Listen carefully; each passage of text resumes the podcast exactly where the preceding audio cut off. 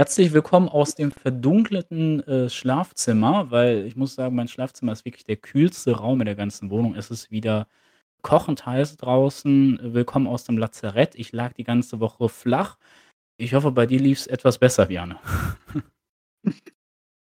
Ja, ähm, erst weiterhin gute Besserung, ne, aber ich glaube, du bist ja schon aufm Weg der Besserung. Ja, so Ähm, ja, ne, bei mir war's eher im Gegenteil. Also, ich war viel unterwegs. Äh, Schule ist ja wieder losgegangen und ne, ich war ich wäre gerne im gekühlten Schlafzimmer gewesen. Du warst in der überhitzten Schule, ne? Es geht tatsächlich. Also, es ist tatsächlich angenehm. Wenn du jetzt nicht im O im Obergeschoss bist, geht es sogar. Okay, ja krass. Äh, wahrscheinlich war unsere Schule noch nicht so modern und nicht so gut, äh, isoliert, sage ich mal, wie die heutigen Schulen. Man weiß es sagen nicht. ich würde sagen, bei uns war damals war's im Keller wärmer als jetzt im Obergeschoss bei uns in der Schule. Wahrscheinlich schon, ja. Ja, wunderbar. Du hast schon das richtige Stichwort genannt, überhitzte Gemüter. Darüber müssen wir heute auch sprechen. Es gab nämlich in der letzten Zeit im Fußball einige einige überhitzte Gemüter, worüber wir heute unbedingt sprechen müssen. Deswegen würde ich sagen, ich schwitze schon. Lass uns doch einfach starten, oder? Ja, es wird Zeit, dass der Herbst kommt.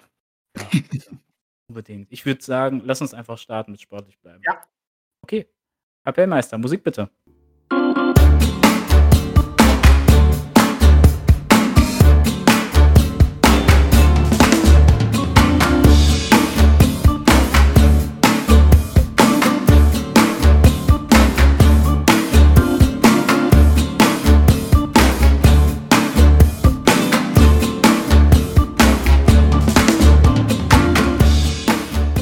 So, fangen wir vielleicht mit der Sensationsmeldung an, äh, die uns, äh, besonders, äh, getroffen hat, nämlich Arminia Bielefeld hat endlich, so will ich's mal formulieren, endlich ihren Trainer gefeuert. Uli Forte ist raus. Ja, ähm obwohl ich den Zeitpunkt tatsächlich nicht so ganz verstanden also, was heißt, ich habe ihn nicht ganz verstanden? Also, er ist natürlich kann man verstehen, wenn man mit 4 Niederlagen startet, dass man dann in aber ich finde grade das letzte Spiel gegen Hamburg ich meine, haben die echt erwartet, dass sie da gewinnen? Ne. Also, ich frage mich, wenn sie gewonnen hätten, hätten sie ihn dann wohl auch rausgeschmissen? Hm. Also, weißt du, was ich meine? Also, vielleicht ich haben sie wohl, äh, durch das Hamburg-Spiel jetzt noch mal 'ne Bestätigung gebraucht, warum sie ihn rauswerfen, also noch mal 'n Grund? Das ist 'ne sehr gute Frage. Ich ich glaube einfach, dass man den Trainer nicht vor dem Hamburg-Spiel feuern wollte, weil eigentlich klar ist, dass du gegen den HSV oder wenn du nicht so gut drauf bist, Ja. dass du da auch mal verlieren kannst. Und deswegen wollte man so diesen Trainereffekt noch nicht dadurch kaputt machen, dass man schon vorher den Trainer wechselt. Ja, darü stimmt, darüber haben wir auch gesprochen, aber ja. Ich ich weiß aber ich weiß aber, was du meinst. Also, man hätte vielleicht auch den Forte vorher entlassen können und dann einfach mit 'ner Interimslösung in das Hamburg-Spiel reingehen können. Das wäre vielleicht auch noch 'ne Möglichkeit gewesen, weil wenn man so hört, Arabi sagt, man sei nicht mehr überzeugt von dem Weg gewesen. Die Frage ist, kann man das schon nach 4 Spieltagen sagen? Da fragt man sich auch, wie läuft da so 'n Trainer-Scouting? Also, wenn du nach 4 Spieltagen schon merkst, dass der Weg, der den äh, der der Trainer geht, dass der überhaupt nicht für Arminia gemacht ist, wie wurde der gescoutet? Also, wer scoutet sowieso in der 2. Schweizer Liga? Das frage ich mich so oder so. Ja, das stimmt schon, ne? Wenn man sich jetzt mal die Spiele anguckt, okay, das 1. Spiel war, glaube ich, sehr unglücklich, ne? Da war ja auch, wo der Forte die rote Karte bekommen hat. Okay, haben sie dann 2:1 verloren. Ähm, dann das Spiel, okay, jetzt gegen Regensburg, das war sehr schlecht zu Hause, ne? Dieses Ja. und dann haben sie verloren auswärts in Rostock. Okay, haben sie, glaube ich, eine gute Halbzeit, eine schlechte Halbzeit gespielt, aber wie du schon sagst also entweder er spielt komplett also entweder er macht bei Arminia komplett das Gegenteil von dem, was sie gesehen haben und weswegen sie ihn verpflichtet haben, oder sie müssen sich ja komplett geirrt haben. Also, Ja. ne, da hast du schon recht. Also oder es stimmt intern etwas nicht, was man halt von nach außen getragen nicht weiß. Aber sind wir dann nicht mittlerweile an so 'nem Punkt angelangt, wo man auch darüber sprechen muss, was eigentlich Sami Arabi so macht, also der Sportdirektor?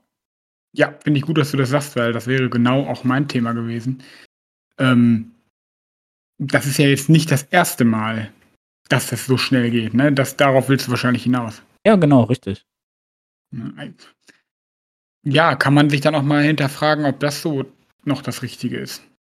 Also, Ich finde, was die Transfers angeht, da hat Arminia oder Sami Arabi 'n sehr guten Job gemacht. Also, es ist das ein oder andere Talent aus der 2. Liga gekommen, grade in der 2. Saison. Da ha habe ich sie persönlich sehr stark gelobt, für Krüger zum Beispiel, äh, für Serra. Das fand ich alles sehr starke Transfers, die übrigens nicht so eingeschlagen sind, wie ich's erhofft hatte. Das muss man auch ganz klar sagen. Aber gerade was die T Trainerentscheidung angeht, äh, da wirkt Arabi immer sehr, sehr unglücklich. Also, ich erinnere zum Beispiel damals an die Entlassung von Uwe Neuhaus, der ja mit Arminia aufgestiegen ist. Klar, Arminia hatte keinen schlechten Kader in der 2. Liga, aber sie war nicht der haushohe Favorit in der 2. Liga. Und, äh, dementsprechend war das schon 'ne Glanzleistung damals des Trainers. Warum hat man ihm damals nicht mehr Zeit gegeben? Man hat damals Frank Kramer installiert, der für mich auch keinen Zugang hatte zur Mannschaft. Klar hat er damals noch den, ähm den Verbleib in der 1. Liga gesehen, aber dann in der Folgesaison, äh, schien das ja auch nicht mehr zu funktionieren. Und dann kam plötzlich so 'ne komische Lösung, dass der Torwarttrainer dann Arminia noch vor dem, äh, Abstieg retten sollte.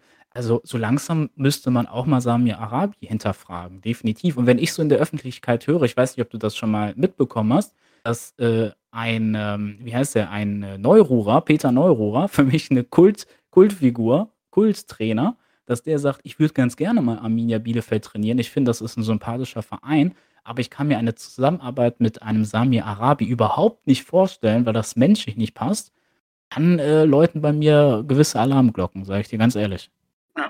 Ja. Und das wie gesagt, dieses Thema kommt ja schon immer wieder ist es ja aufgetreten, ne? Jetzt nicht nur, was die Trainer angeht, also der stand ja schon sehr häufig mal in der Kritik, ne? Ähm ja, ich habe jetzt grad mal nachgeguckt, ähm Seit 2014 oder sagen wir mal noch krasser, seit 2016 hatte Arminia 9 neue Trainer. Also 9 verschiedene Trainer. Ja, das ist zu viel, viel zu viel. Ne, da und da war nie einer mal länger also Uwe Neuhaus war dann ja noch der war ja 2,5 Jahre da, sehe ich grade, und die anderen waren nicht mehr als 'n halbes Jahr immer da, ne? Ja. Hm, also 'ne Konstanz bekommst du da nicht in den Verein, auf gar keinen Fall. Mein bestes Beispiel ist, äh, was momentan sehr, sehr erfolgreich ist, natürlich Urs Fischer bei Union Berlin. Klar, die überperformen natürlich derzeit auch. Äh, es ist 'n Christian Streich, der auch schon abgestiegen ist mit Freiburg, der aber da geblieben ist, dem man vertraut hat, der sofort wieder aufgestiegen und, äh, aus dieser Mannschaft einen Europa-League-Kandidaten gemacht hat, vielleicht sogar Champions League, wer weiß. Äh, vielleicht hätte man damals auch einen ähnlichen Weg mit Uwe Neuhaus einschlagen können. So, zumindest ihm das Vertrauen schenken noch länger schenken können als Trainer, der mit dieser Mannschaft aufgestiegen ist.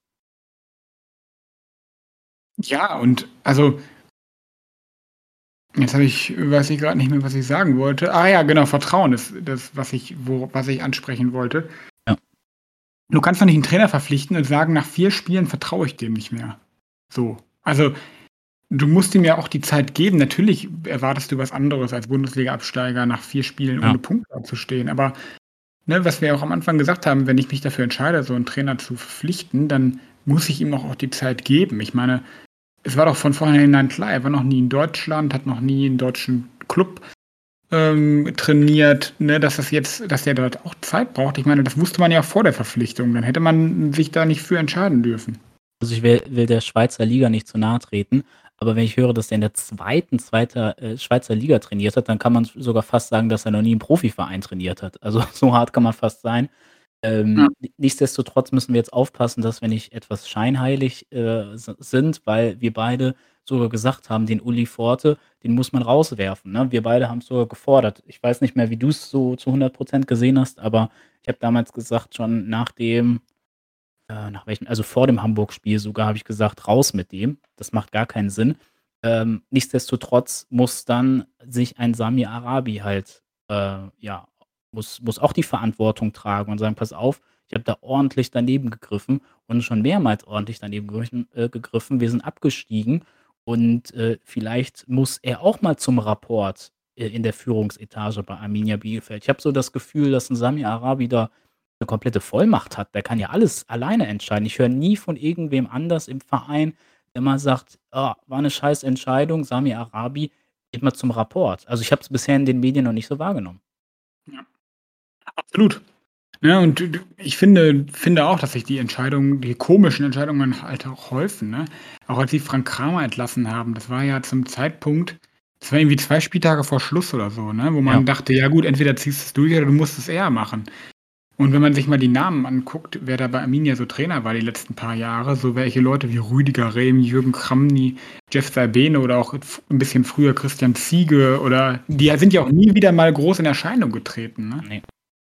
Ja, gerade zum Beispiel so 'n Jeff Saibene. Der hat damals Arminia, glaube ich, gerettet vor dem Abstieg, das war ganz gut.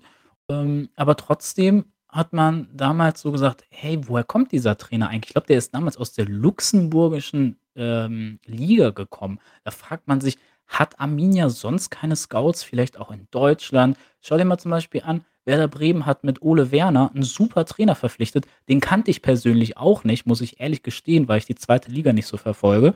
Aber der scheint wirklich 'n super Trainer zu sein. Warum hat Arminia Bielefeld nicht mal solche Scouts, dass man so 'ne Art Ole Werner, vielleicht so 'n so 'ne Art 'n neuen Steffen Baumgart verpflichtet? Ich habe sowieso das Gefühl, so 'n emotionalen Trainer wie Steffen Baumgart, der der ist gar nicht bei Arminia gewünscht. Irgendwie alle Trainer, die kommen, das sind so so ruhige, äh, Trainer, die eher analytisch arbeiten. Ähm, ich bin gespannt, wie es jetzt mit dem neuen Trainer ist, aber so das Profil, so so 'n Steffen Baumgart-Typen, den würde ich gerne auf der Alm Ja, sehen. damals so damals so wie Stefan Krämer war, der der Genau. hat ja auch die Fans richtig mitgenommen, ne? Genau, richtig, richtig. Das muss Ja. man einfach sagen. Arminia ist ja auch ein emotionaler Verein. Die Fankultur ist sehr emotional. Es ist 'n Traditionsverein, da kannst du auch mal auf 'n Trainer setzen, der vielleicht so diese Stimmung mitnimmt. Ähm, und ich habe das Gefühl, bei Sami Arabi, der kann nicht so 'n Feuer entfachen in dem Verein. Das ist wirklich sehr, sehr schade. Ja. Das stimmt. Vielleicht, müssten sie noch mal Ernst Middendorf verpflichten. Bitte nicht. Ja, Jörg Böhme Ja, 'n als neuer Co-Trainer neuer. Trainer ja, 'n neuer Trainer, genau, ja, äh, gefühlt geht's einfach so weiter, wie man also, den kennt man ja auch nicht. Also, ich zumindest nicht. Ja, äh, ich finde schon mal gut, dass das ein Trainer ist, der, aus Deutschland kommt, Ja. weil, äh, ja, er er kennt hoffentlich die Liga. Äh, ich kannte ihn auch nicht, also da da sind wir sehr gleich. Ja, er kommt auch aus der Region, ne, kommt aus Paderborn. Äh, ach so, das wusste ich gar nicht, ja. Ja, genau, ist in Paderborn ist er geboren. Das habe ich gelesen. Ob der dann so bei den Fans akzeptiert wird, 'n gebürtiger Paderborner, der Osnabrück trainiert hat? Ja, weiß ich nicht. Na Aber er hat nennen wir mal auch den mal Namen. bei er hat auch als Spieler mal bei der 2. von Arminia gespielt. Ah, okay, gut. Dann, ähm, hat er schon mal Stallgeruch, das ist auch immer wichtig. Und, äh, war auch bei Arminias 2. Trainer, sehe ich grade. Guck mal, ich hätte mich vorher mal informieren sollen und nicht während des Podcasts. Leute, wir sind wir sind auch wieder sehr, sehr spontan. Man man merkt's einfach. Ähm, ja, jedenfalls, äh, hat er anscheinend Stallgeruch, wie du grade, äh, festgestellt hast. Ich wusste es auch nicht. Daniel Scherning, äh, Trainer von Osnabrück, der ein Verein aus der 3. Liga. Ähm, im laufenden Spielbetrieb konnte man ihn verpflichten. Wie gesagt, ich kannte ihn nicht. Ich hatte 'n bisschen Angst, dass es Carsten Rump wird von Rödinghausen, sage ich dir ganz ehrlich. Schon wieder? Ja, schon wieder. Es ist zum Glück einer, der noch nicht Trainer war bei Arminia. Ich glaube, das ist immer ganz, ganz, ähm ganz, ganz wichtig, dass man nicht alte Sachen nimmt oder alte alte Trainer nimmt. Äh, ja, wofür steht denn Der Daniel war ja jetzt immer nur Interimstrainer, ne, Carsten Rump, glaube ich. Ja, der war sogar mal Cheftrainer in der 3. Liga, glaube ich. Ähm, aber der wurde auch relativ schnell wieder entlassen. Ähm, ja, ich ich habe keine Ahnung, wofür ein Daniel Scherning steht, für was für 'ne Art von Fußball, ob mehr Ballbesitz, Umschaltspiel, ich habe wirklich keine Ahnung. Kann ich auch nicht sagen, keine Ahnung. Boah, ne. Ja, also, wenn ihr zu Hause den Mann kennt, dann schreibt uns gerne. Äh, wir haben letztes Mal schon gesagt, schreibt uns gerne. Ihr habt uns nicht geschrieben. Seid ihr alle schreibfaul? Das finden wir ganz, ganz doof. Schreibt uns gerne. Wofür steht Daniel Scherning? Wir wissen's nicht. Vielleicht weiß es aber auch keiner. Genau. Weißt du, was ich mir für Arminia Bielefeld wünschen würde? Vielleicht mal so 'ne Zukunftsperspektive, 'n Zukunftsversi äh, von mir. Mhm. Ich würde mir wünschen, dass vielleicht so 'n Unternehmen wie Oetker zum Beispiel, äh, vielleicht sich noch mal bereit erklären würde das war ja in der Vergangenheit ja schon mal so, vielleicht noch mal mehr Geld in den Verein fließen zu lassen. Und dann würde ich mir so 'ne Lösung la Bruno Labbadia vorstellen. Den kannst du vielleicht dann auch mit dem ein oder anderen Euro mehr überzeugen, zu Arminia zu kommen. auch ein Trainer, der, äh, Stallgeruch hat, der einer der, glaube ich, erfolgreichsten Torschützen der Arminia-Geschichte ist. Und, äh, das wird vielleicht Sinn machen. Aber wie gesagt, dafür bräuchte Bielefeld vielleicht noch mal andere finanzielle Mittel. Ja. Also, sie müssen auf jeden Fall wieder 'ne Konstanz reinbringen, ne? Und das ist halt ja, sie sollten jetzt sich erst mal in der 2. Liga da irgendwie sortieren und ja, ich bin ganz ehrlich, ich war halt noch nie 'n Fan von Sami Arabi, ne, muss ich ganz ehrlich sagen. Und vielleicht muss da mal wirklich was Neues hin. Ja, wir werden's sehen in den nächsten Spielen jetzt gegen Heidenheim. Mal schauen, wie schnell der Trainer die Mannschaft, befeuern kann sozusagen, dass die ersten Punkte vielleicht mal oder der erste Sieg nach Ostwestfalen kommt.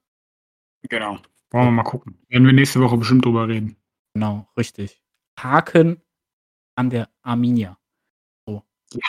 Aber jetzt, äh du möchtest doch bestimmt noch über 2 andere Trainer sprechen. Ja, wenn wir schon bei der Trainerdiskussion sind und bei einem gewissen Feuer. Leute, habt ihr Premier League Fußball verfolgt? Ein Topspiel.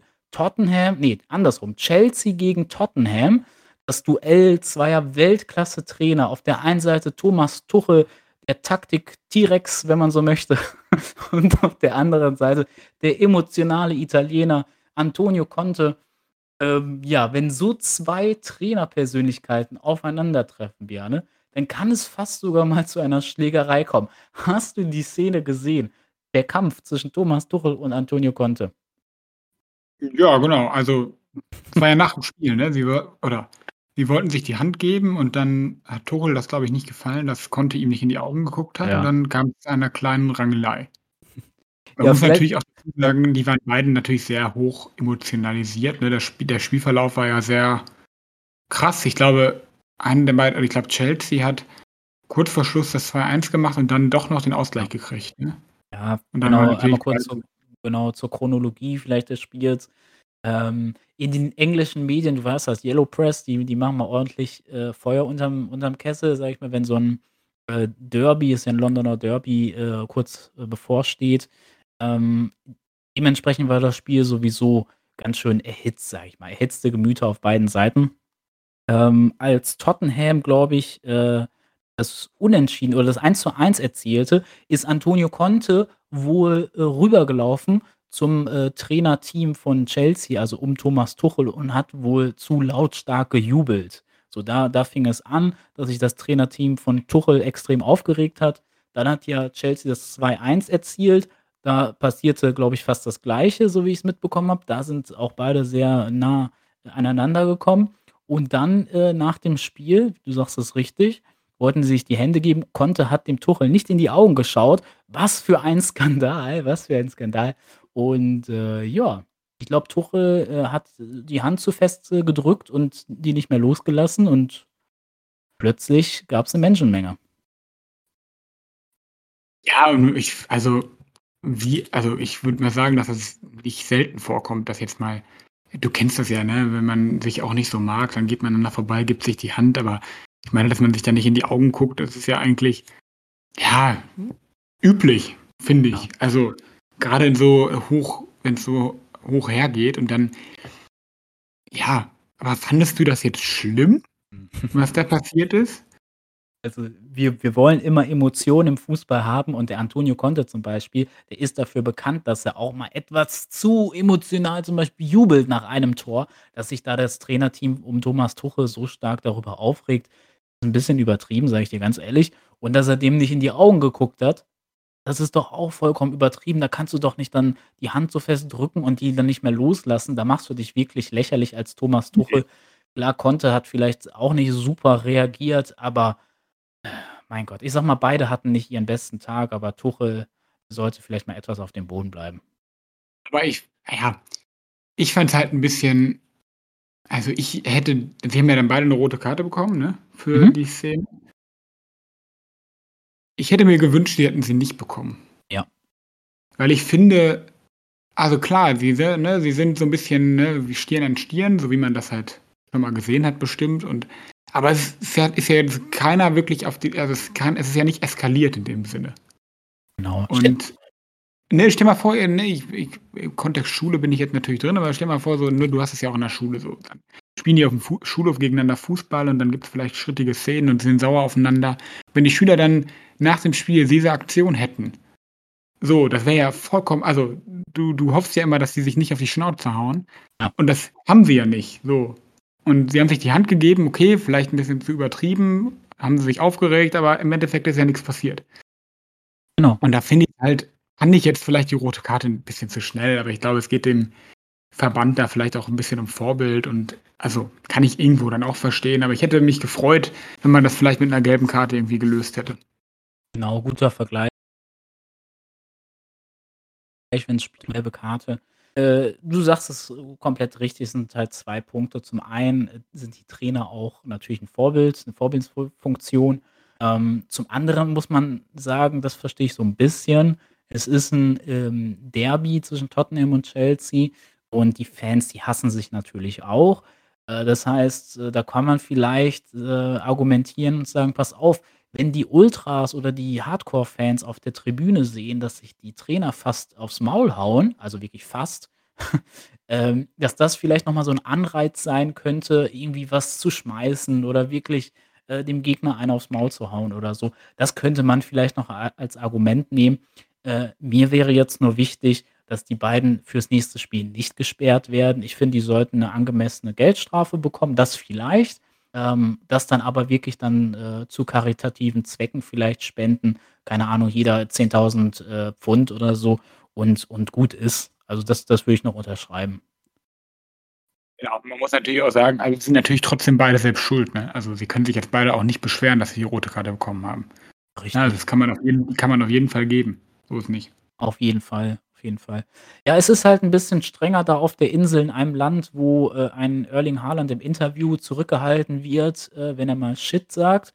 Also darfst du wirklich, äh, da musst du wirklich aufpassen, was du sagst und äh, auch was du anscheinend tust. Das ist da sehr, sehr streng in England. Aber ich glaube auch in der Bundesliga. Ich weiß gar nicht, wie es in der Bundesliga so wäre. Hätten die beiden auch eine rote Karte bekommen? Wahrscheinlich schon, ne? Denke ja. Ja, ich denke dann noch eher. Ja. Denke ich auch. Wenn du überlegst, wofür ähm, Forte die rote Karte bekommen hat. Hast du auch wieder recht. Okay, ja. gut. Jedenfalls sind wir uns da äh, einig. Äh, ist eine Szene, die passieren kann. Ich, wir hoffen aber beide, dass äh, ja, mal die Auswirkungen für die beiden Trainer nicht, nicht so hoch sein werden und abgehakt und alles gut. Ja. Okay. Ja, ähm, Köln scheint Bock auf Europa zu haben. Hast du die Choreo gesehen gestern? Äh, ich habe nur ein Bild gesehen. Ich habe ich hab das Spiel, die haben ja gestern ein Qualifikationsspiel gehabt, ähm, Conference League, hm? gegen, keine Ahnung, habe ich noch nie gehört, diesen Verein. Ähm, und die hatten eine richtig gut, coole Choreo, die Fans. Ja. ja habe ich, ich nicht gesehen. Muss, muss ich gestehen, habe ich nicht gesehen. Ähm, aber vielleicht kann man ja trotzdem einmal kurz, also der Verein, ich muss kurz selber googeln, heißt Vidi, ist äh, wohl ein Verein aus Ungarn, glaube ich. Ähm, Alko Dardai hat unter anderem getroffen. Ich glaube, das ist der Sohn von äh, Dardai, dem ehemaligen Trainer von, äh, von Hertha, also Paul Dardai. Ah, der spielt, ja. Ah, guck mal. Ja. Ähm, ja, die sind verloren, ne? Also sie haben. Genau, sie haben zu Hause verloren und da sind wir wieder bei der Thematik wenn sich ein etwas kleinerer Verein für Europa qualifiziert aus der Bundesliga, äh, dann sind die Leistungen wirklich nicht so gut. Köln hat zu Hause gespielt übrigens. Du sagst eine geile Choreo, also das Stadion stand ja auch voll gewesen zu sein, wie du so beschreibst. Genau, die hatten so ein, so ein äh, auf der Haupt-, also auf der Fantribüne hatten so einen riesen Wolf, der so seine Krallen ausfährt und darunter stand ein Banner mit Europa auffressen. Krass. Ja. Und ja, man muss aber zum Spiel sagen, ich habe das dann auch mal nachgeguckt, wo ich dachte, hä, wieso können die 1 zu 2 gegen so einen komischen Verein verlieren? Aber sie haben nach 14 Minuten 1-0 geführt und nach 20 Minuten eine rote Karte bekommen. Und dann haben sie 8, 70 Minuten Unterzahl gespielt. Okay, gut. Dann aber ja, du hast recht, es, es, setzt sich irgendwie fort, was in den letzten Jahren so, wie das so gelaufen ist. Ne? Wir haben gehofft, dass nach Frankfurt vielleicht äh, nochmal ein anderer Spirit durch die Bundesliga geht, dass auch andere Vereine Bock haben. Aber du sagst es richtig, vielleicht nicht den Tag vorm Abend nicht loben, sondern kritisieren in dem Fall. Äh, ein Rückspiel ist noch da, eine rote Karte in der 20. Minute. Äh, es ist noch alles offen. Ich weiß nicht, in der Conference League gibt's wahrscheinlich auch nicht die Auswärtstorregelung. Die wird da bestimmt auch abgeschafft, nehme ich mal an. Ich weiß es nicht. Ich auch von aus, ja. Ja. Dann, äh, ein Köln kann gegen also Vidi ist anscheinend die Abkürzung. Der Verein heißt Fehervar FC. Keine Ahnung, ob ich's richtig Wo ausgesprochen habe. her? Weißt du das? Ich gucke. Also aus welchem aus welchem Land? Ich gucke, ich gucke. Äh, ja. Lenk mal grade unsere Zuhörer ab. Ah, aus Ungarn, ich habe schon gefunden. Du hast es ja, du warst schneller als ich. Ja, doch aus Ungarn. Okay. Ah. Gut. Muss mal gucken, wie das so im Rückspiel läuft. Genau, Daumen sind gedrückt. Ich hätte Bock auf Köln in der Conference League und so der Fußball von, äh, Steffen Baumgart, der den finde ich sowieso wahnsinnig geil. Ja, genau. Sonst in der Bundesliga, bevor wir zu 2 Themen kommen, mit denen ich äh, über die ich mit dir sprechen möcht möchte, weil ich die wirklich sehr interessant finde. Am letzten Spieltag noch irgendwas passiert, worüber wir sprechen müssten? Ich habe tatsächlich auch noch 'n Thema, von daher lass und lass uns doch weitergehen, dann reden wir heute mal 'n bisschen weniger über die Bundesliga. Okay. Äh, vielleicht tagesaktuell, dann bleiben wir im internationalen Fußball. Etwas, was mich sehr, sehr überrascht, irgendwie auch so 'n bisschen traurig macht. Ähm, ich habe gehört, Casemiro steht vor einem Wechsel zu Manchester United. Nicht, haben wir in den letzten Wochen über Manchester United gesprochen? Ich glaube schon, ne? Mhm, genau, jetzt jetzt haben wir ja noch mal richtig gezeigt, was sie können im letzten Spiel. Ja, Und haben da mal. 30 Minuten 4:0 hinten gelegen, oder? Genau. Gegen wen auch immer, ich weiß gar nicht mehr gegen wen. Brentford. Brentford, ja. Ja. Also, da läuft's, sagen wir mal, nicht gut. Überhaupt nicht gut. Äh, mit Erik ten Hag sollte der neue Messias kommen, ein Ralf Rangnick, der in der letzten Saison noch gesagt hat, das Projekt Manchester United ist eine Operation am offenen Herzen. Wir müssen hier mindestens 10 Spieler verpflichten und komplett alles überdenken. Ähm, dann wird Rangnick so 'n bisschen ja, also, er hat nicht so überzeugt als Interimstrainer. Dann sollte er, äh, den Verein, äh, anleiten, so als äh, als Berater. Anscheinend hatte man keinen Bock auf ihn, weil ein Rangnick sehr, sehr kritisch war. Und, äh, mit Erik ten Hag hat man sich versprochen, dass alles von alleine plötzlich funktioniert. Und wie man gesehen hat, Rangnick hatte recht. Ähm, dieser Verein ist momentan wirklich ein, äh, Trümmerhaufen, so würde ich sagen. Und es passiert genau das, was in den letzten Jahren bei Manchester United auch passiert ist. Du hast einen Kader, der eigentlich nicht wettbewerbsfähig ist für die ganz oberen Ziele. Und dann machen die einen Move. Die holen einen Topstar aus der La Liga oder auch aus der Premier League für ganz, ganz viel Geld, in dem Fall jetzt Casemiro. Und dadurch denken die, dass die Fans still ähm, wie heißt es? Äh, Ne? Dass die Du meinst, was dass die Ruhe geben? Genau, dass die Ruhe geben mit einem Top-Transfer. Aber ich sage dir eins, das ist wieder ein Vorgehen, was für die Zukunft katastrophal sein wird. Man holt sich 'n 30-Jährigen wahrscheinlich für 60 bis 80.000.000. Man scheißt den mit Geld zu, der soll angeblich dopp das Doppelte verdienen, was er bei Real Madrid verdient. Und anstatt mal den Verein oder die Mannschaft mit jungen Spielern aufzubauen, nicht nur einen Star zu verpflichten, sondern wie wie's Rangnick richtig gesagt hat, die der ganze Kader braucht mehrere neue Spieler. Ne, ich zu diesem Verein sagen soll. Ja, ich du hast es eigentlich komplett richtig gesagt. Also, ich glaube, da hilft tatsächlich nur noch mal 'nen kompletter Neuumbruch, aber wie auch immer der funktionieren soll, keine Ahnung. Ähm, man weiß auch irgendwie nicht, was mit Ronaldo ist, ne? Ja. Der läuft da auch noch so 'n bisschen rum. Ähm, ja, ich bin froh, dass ich nicht bei Manchester United, ähm, in irgend 'ner verantwortlichen Position bin. Ich glaube, ähm, die haben 'ne sehr schwere Aufgabe. Ja. Ich muss sagen, äh, die Situation bei Manchester wird dadurch erschwert, dass die, ähm, amerikanische Investorenfamilie, die Glazers, die haben damals, ich glaube, vor 20 Jahren den Verein gekauft.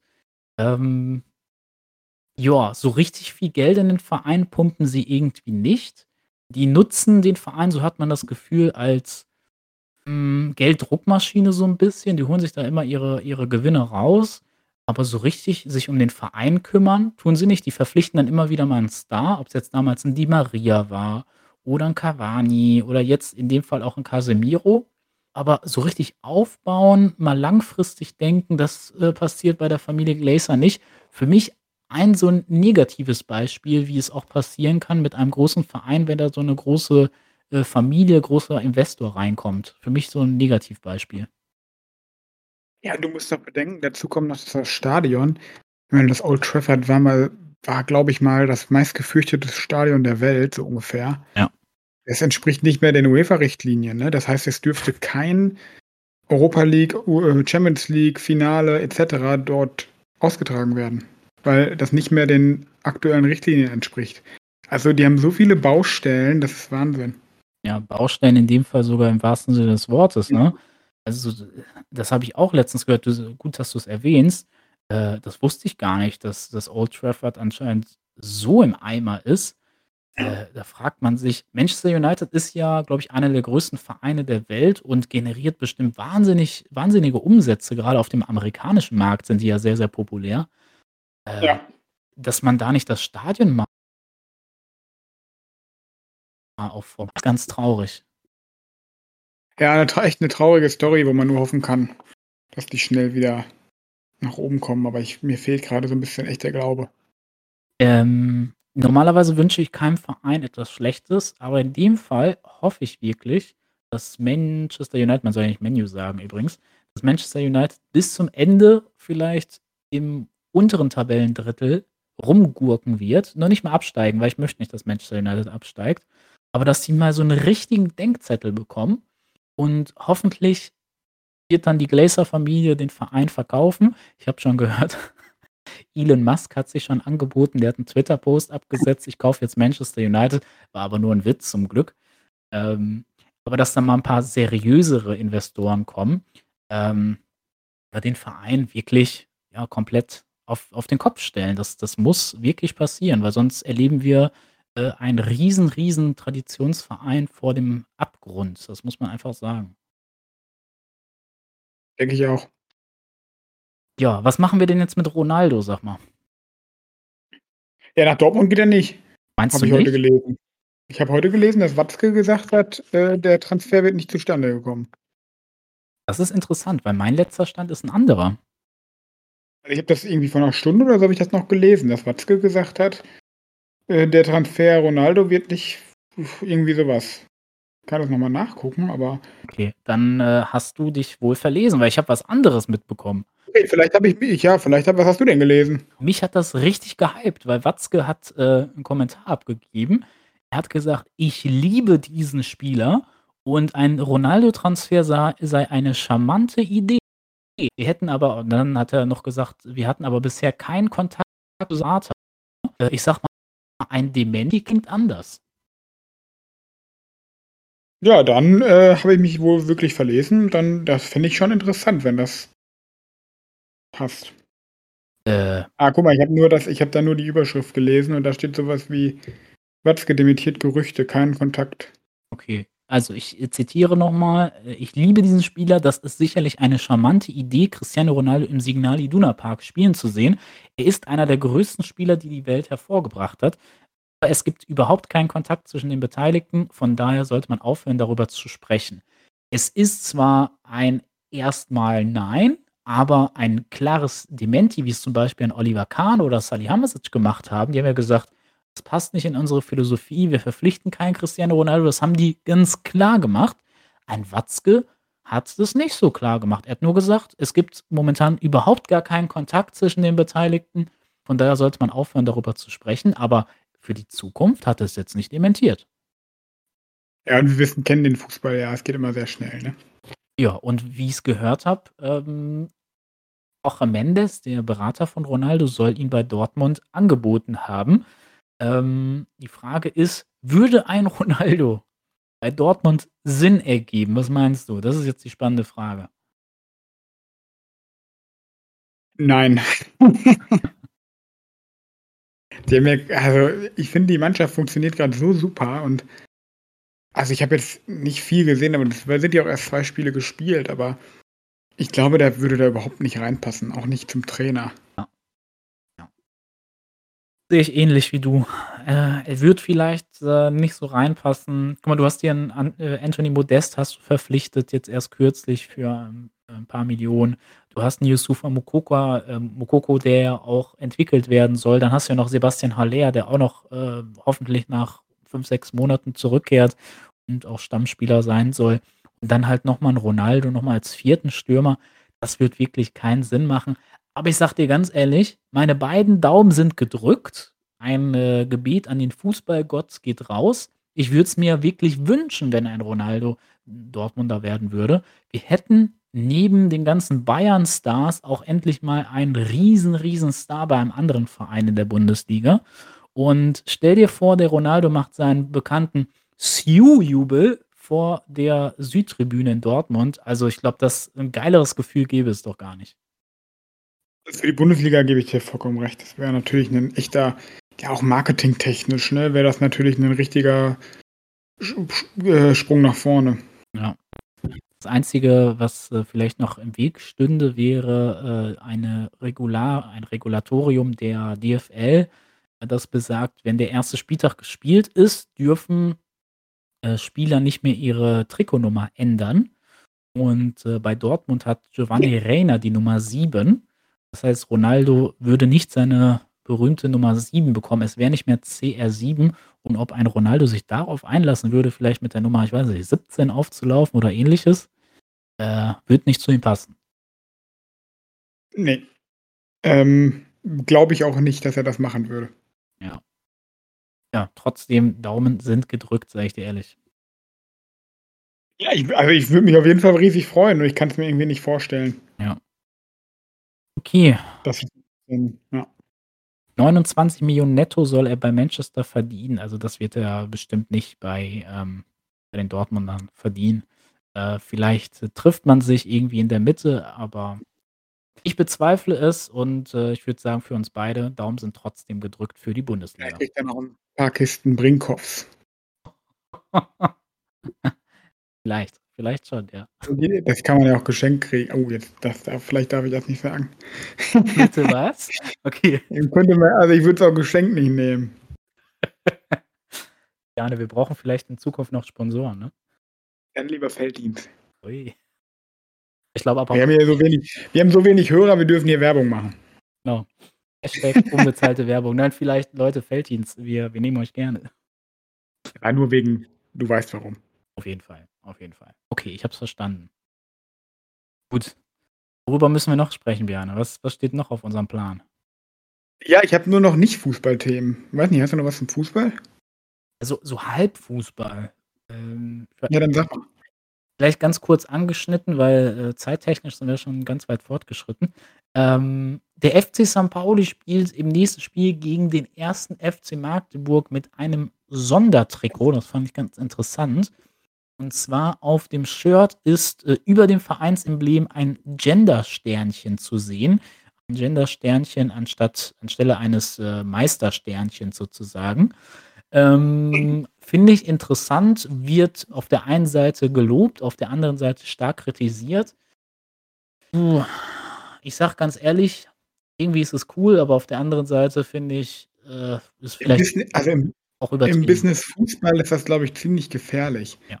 Wenn du mal, also über, überleg mal, was bei, bei der ersten DFB-Pokalrunde haben die doch so einen Klimaspieltag draus gemacht.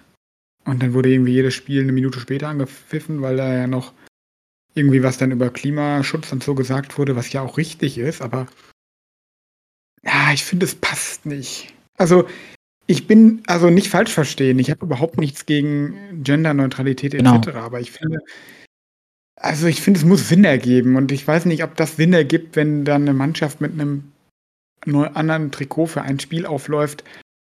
Ach, ich halte von solchen Aktionen ehrlich gesagt nichts. Was ich cool fand mal, ich glaube, das war Bayern, war das, waren das die Bayern, die mal ein Trikot hatten, was aus Plastik hergestellt wurde, was im Meer war? Ja, genau, genau, richtig, ja. Das fand ich zum Beispiel eine coole Aktion, weil ja, damit setzt du auch ein Statement, aber jetzt nicht so krass, ne? Du hast halt, also das ist irgendwie, da kann keiner was gegen sagen. So, bei so einem Gender, das ist, da hast du wieder die politische, da hast du dir direkt eine politische Sache, Seite mit drin. Mhm, ja. So, und ich glaube, das ist gefährlich. Finde ich sehr interessant und wichtig, wie du sagst. Ähm, gerade beim Thema Klimawandel, ich glaube, da ist so das ist mittlerweile Common Sense, da darüber diskutiert man gar nicht mehr, ne? Jed also klar gibt's noch Ide Ja, jein, aber ich fand ich fand zum Beispiel die Aktion beim DFB-Pokal, sorry, dass ich dich unterbreche, fand ich wiederum nicht gelungen. Da ging es ja auch um Klimaneutralität, aber ja, okay, dann erzählen die da vor dem Spiel, alle Fans sitzen im Stadion und die erzählen eine Minute vorm Spiel noch eine Minute was über Klimaschutz. So, da hört doch niemand zu, alle wollen dieses Spiel sehen. Da finde ich dieses, ja, ist doch so. Ja. Da finde ich dieses Statement mit diesem Trikot einfach viel sympathischer. Ich finde es übrigens gut, dass du dich Also- grade so aufregst. Ja, bring doch nicht immer Politik damit rein. Das wollen die Leute doch im Fußball gar nicht. Also, man sagt doch nicht umsonst, Fußball ist die schönste Nebensache der Welt. So. Richtig, richtig. Da wollen die Leute 90 Minuten hingehen, sich, ab, äh, sich freuen oder sich ärgern und dann gehen sie wieder nach Hause. Ja, voll. Wir werden wirklich mit diesen ganzen Themen 24/7 bombardiert von allen möglichen Seiten, ne? Also, unser Handy vibriert, keine Ahnung, alle 20 Minuten mit irgendeiner Push-Nachricht, weil irgendwer falsch gegendert hat oder, äh, weil die Welt generell da draußen untergeht und wie auch immer. Ähm, da will man auch einfach mal den Fernseher einschalten oder im Stadion sitzen und einfach mal Sport gucken, so. Und, Genau. äh, deswegen, ich sehe das ganz genauso wie du. Die Idee ist vielleicht gut gemeint, aber und das meinte ich eben ganz am Anfang, Idee ist gut gemeint, aber dann vielleicht Gut. wieder too much. Absolut, das Thema anzusprechen ist ja richtig, aber nicht, nicht in der Form, finde ich. Genau, es es muss immer 'n passenden Rahmen auch dafür geben. Du sagst es vollkommen richtig.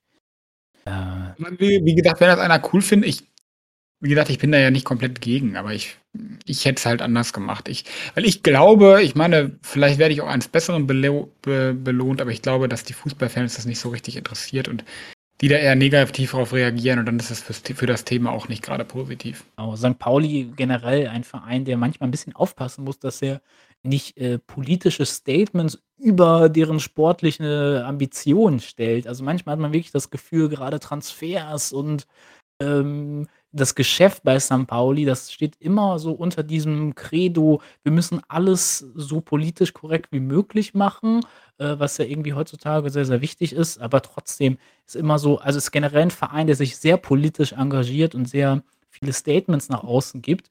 Ähm, ist okay, aber die sollten vielleicht mal sich ab und zu auch mal wieder auf den Sport so 'n bisschen konzentrieren. Ich finde, dass manche bei St. Pauli 'n bisschen zu viel. Haben Sie Angst, dass man sonst zu viel mit dem Kiez in Verbindung bringt? Keine Ahnung. Das Also, genau. das wäre für jetzt so 'n 'ne Idee, aber du hast halt eigentlich auch also, ich meine, die per Fans von St. Pauli sind ja mit die geilsten, die es gibt überhaupt. Ja.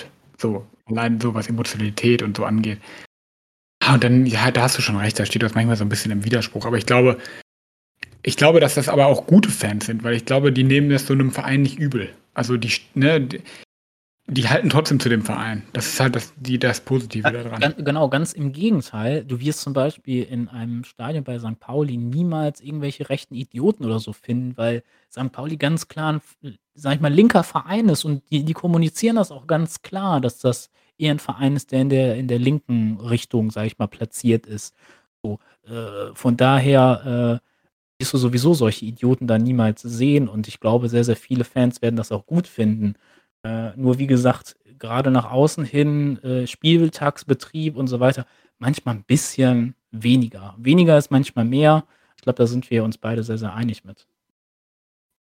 Auf jeden Fall. Okay. Thema St. Pauli abgehakt.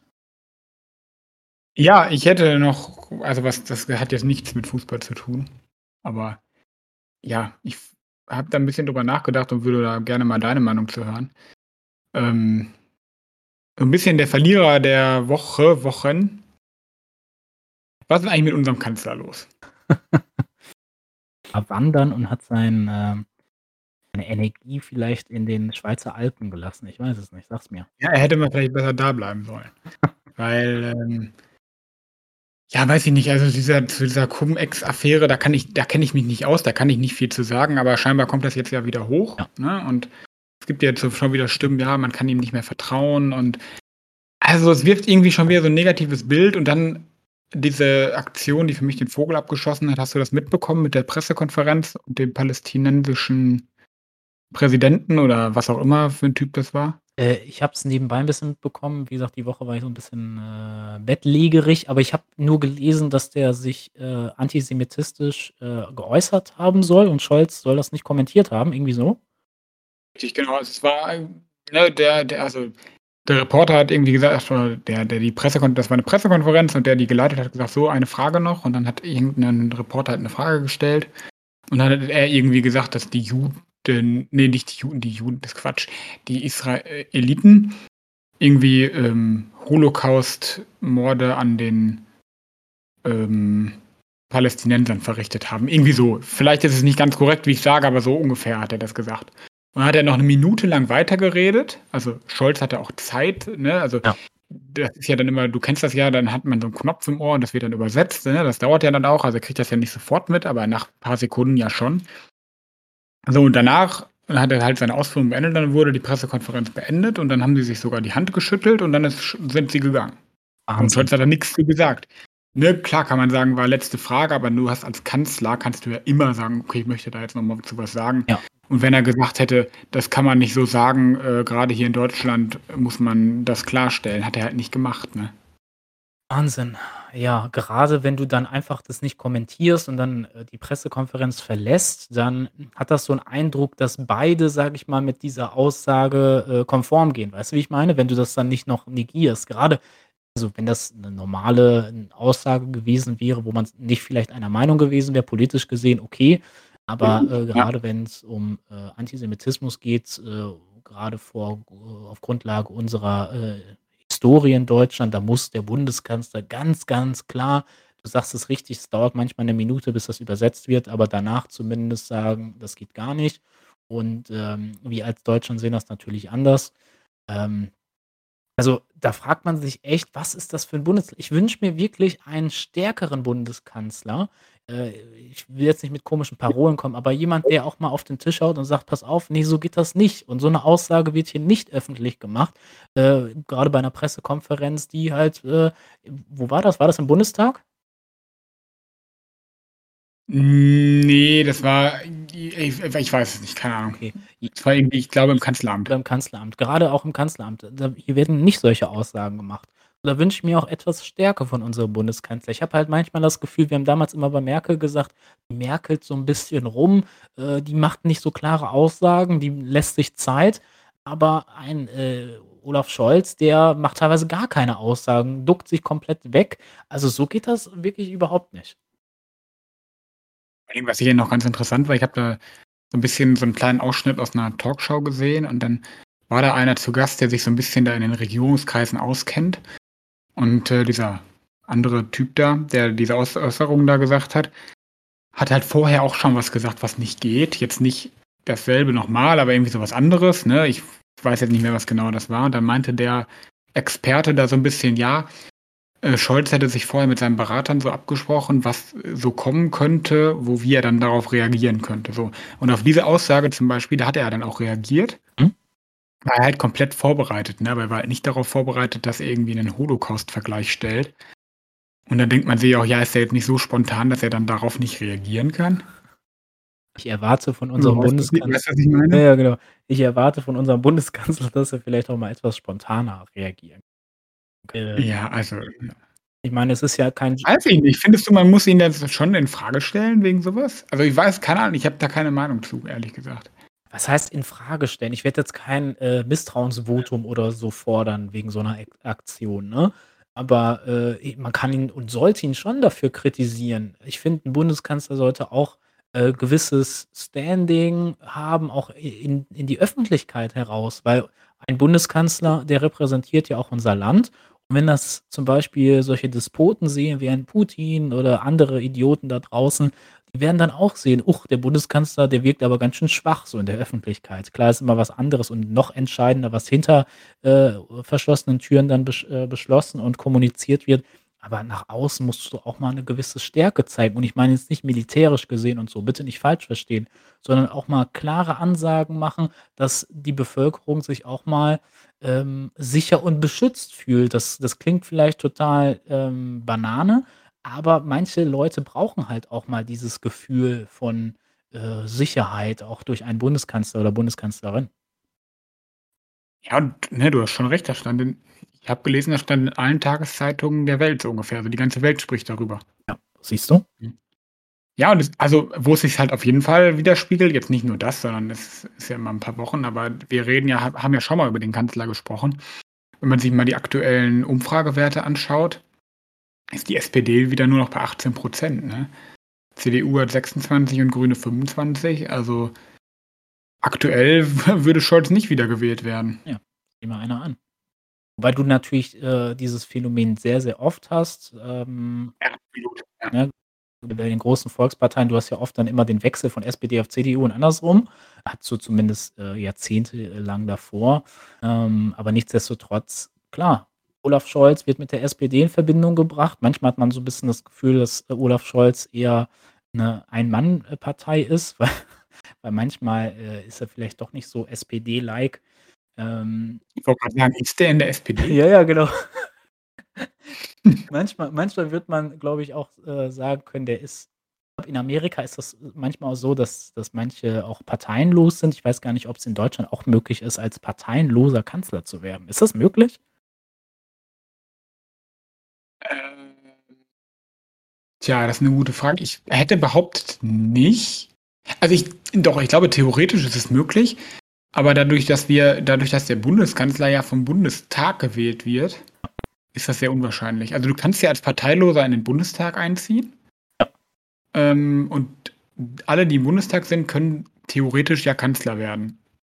So, aber du wirst ja dann also, die Partei schlägt ja dann einen vor und das ist ja dann Olaf Scholz und es wählt ja keiner 'nen Parteilosen aus den anderen Parteien. So, weißt du, was ich meine? Richtig, richtig. Also, ich glaube nicht, dass das funktioniert. Aber ich finde immer, wenn man wie wie heißt die denn noch mal, die Vorsitzende der SPD? Ich vergesse immer deren Namen. Ah, ja. Esken. Ja, Entschuldigung. Saskia Esken, wenn man sich über ich finde das immer so geil, wenn man hört, was die sagt Ja. und was Scholz sagt, das sind so ja, und die sind in einer Partei? Weil Ja, genau. die die Esken ist ja sehr sehr, am linken Rand der SPD und Scholz könnte ja auch locker in der CDU sein. So, von dem, was er manchmal sagt. Aber vielleicht ist genau das vielleicht ist genau das sein Erfolgs äh, Geheimnis. Ja, vielleicht. Weil, äh, Angela Merkel, da hat man manchmal ja auch gesagt, das ist vielleicht die, äh, linkeste CDU, äh, die es jemals gegeben hat. So, das hat man über Angela Merkel auch immer gesagt, so, dass die auch manchmal in der SPD hätte sein können.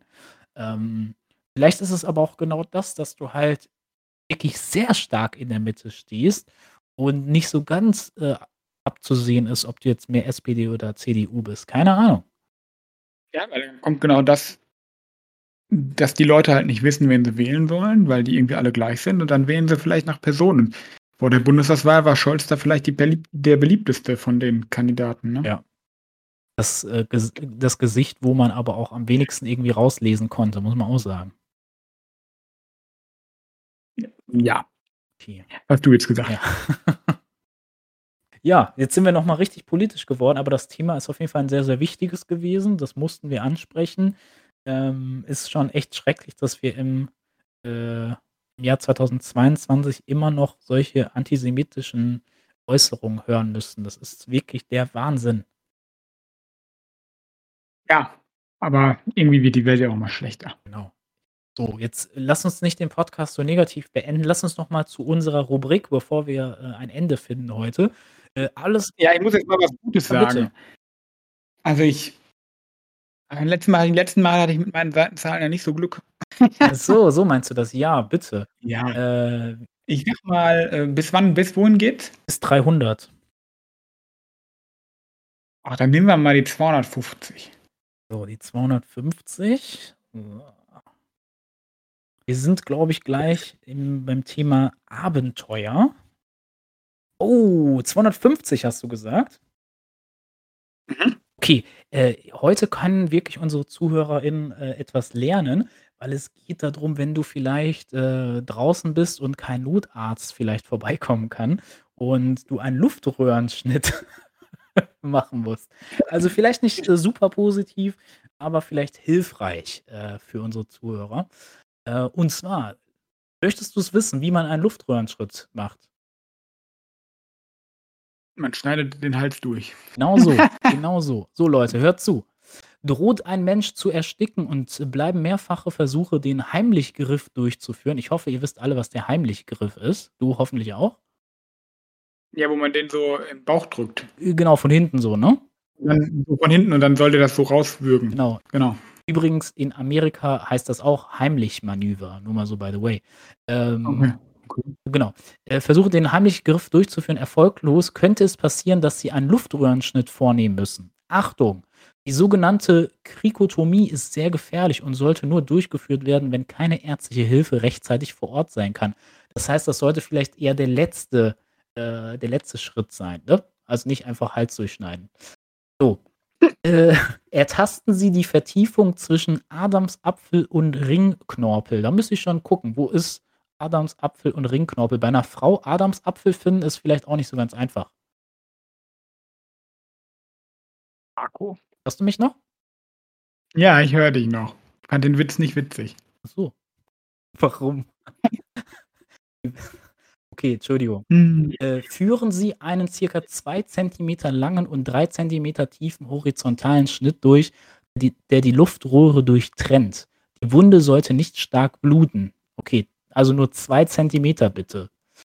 Ziehen Sie den Schnitt etwas auseinander und schieben Sie einen Strohhalm oder eine andere Röhre in die Luftröhre. Blasen Sie hinein und beobachten Sie, ob sich, das, ob sich der Brustkorb hebt. Dann blasen Sie gleichmäßig weiter, bis ärztliche Hilfe eintrifft. Das heißt, nicht so lange pusten, dass die äh, Person vielleicht wie so ein Luftballon aufgeblasen wird. Ja. Ja, hoffen wir mal, dass wir das nie machen müssen. genau, das zum Thema Luftröhrenschnitt. Ja, interessant. Wieder was gelernt. Ja, denn äh, starten wir mal ins Wochenende, würde ich sagen, oder? Würde ich auch sagen, Bjane. Äh, ich wünsche dir noch einen schönen Abend. Genau, dir gute Besserung, ne? Dass du nächste Woche wieder fit bist. Danke, danke. So, sportlich bleiben zu Hause, ne? Ciao, ciao. Ciao.